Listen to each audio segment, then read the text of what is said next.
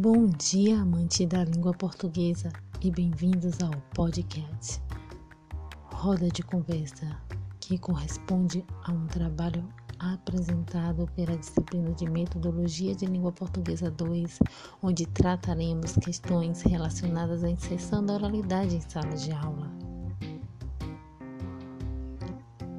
E é isso, pessoal. O nosso podcast está recheado de curiosidades e para começar teremos a presença da nossa convidada Ariela, estudante de letras do oitavo semestre da Universidade Estadual de Santa Cruz, que vai compartilhar com a gente um pouquinho mais sobre esse tema que é importantíssimo na atualidade. Eu sou Monalisa Trindade e vamos dar início. Na nossa conversa falamos falaremos sobre a importância da oralidade, dificuldades e estratégias para trabalhar a oralidade em sala de aula. E Ariela, obrigado por ter aceito o convite de participar dessa conversa.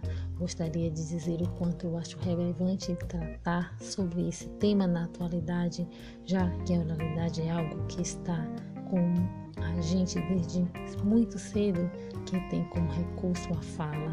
Então, nada mais importante que trabalhar essa oralidade nos dias atuais. Nós nos comunicamos de diversas formas e uma grande parte dessa comunicação é realizada através de suportes orais, como podcast, por exemplo, né?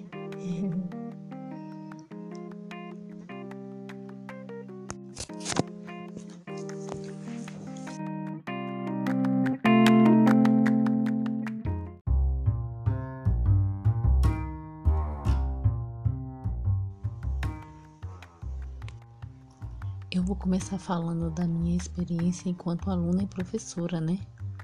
Desde cedo a gente aprende a falar, ou pelo menos todas as pessoas que possuem um aparelho fonador normal aprendemos a falar e nenhum professor nos ensina como falar.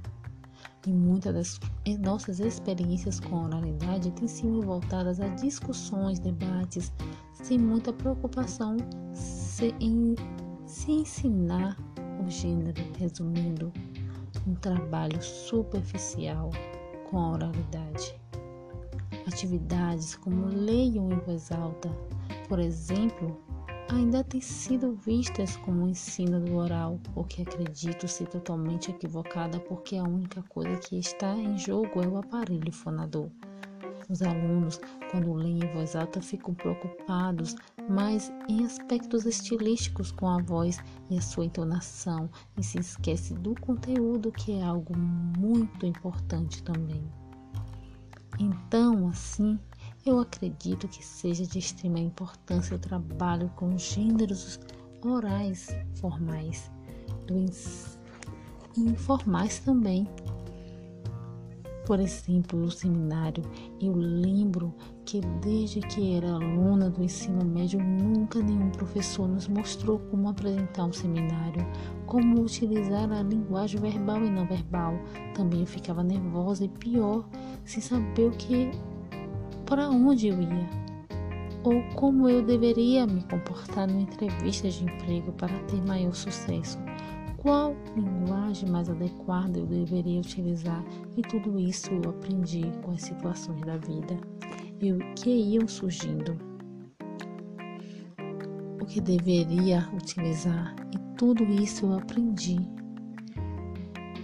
O fato é que levar a linguagem oral para a sala de aula significa trabalhar diversos gêneros, como entrevistas, debates, exposições, diálogos com autoridades e dramatizações, e o professor tem um papel importante nessa mediação.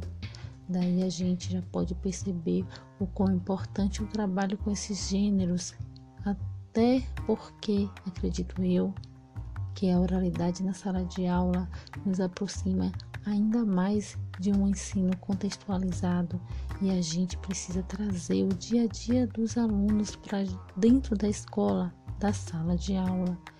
E é disso que a gente está falando, defende nas aulas de língua portuguesa.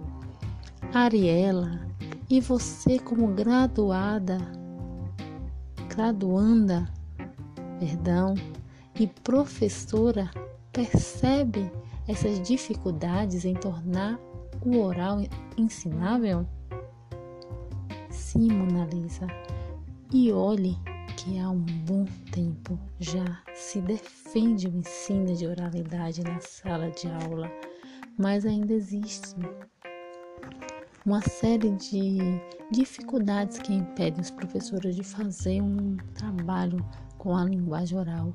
Acredito que uma delas é essa, que já afirmei anteriormente, dessa concepção errônea de que a oralidade é inato do indivíduo e que não pode ser ensinado, que o aluno domina a linguagem oral desde a sua casa, que não é preciso ensinar na escola sendo que existem diversos gêneros formais orais que precisam sim ser ensinados na escola. Eu analisei recentemente um livro didático que só trazia um gênero oral formal, que era o debate para os alunos. No resto do livro tinham poucas atividades que, traba que trabalhavam de maneira super superficial com o oral e a maioria delas eram discussões, sendo que nessas discussões não eram apresentados os objetivos, perguntas de pós-leitura. Não percebi um tratamento eficaz da linguagem oral, sem falar que os alunos já possuem um grande medo de falar e se posicionar nas discussões, né? Eu acredito que isso esteja relacionado ao fato de os estudos com a linguagem oral em sala de aula começarem muito tarde Acho que desde o início das séries iniciais deveriam ter atividades com oralidade em sala de aula, desde contações de história até os gêneros mais complexos, para que os alunos se sintam confortáveis em trabalhar e falar e dominar sua própria língua. E é muito interessante isso que você está dizendo, Ariela porque ao mesmo tempo que a oralidade está muito perto da gente, parece que ela está distante também.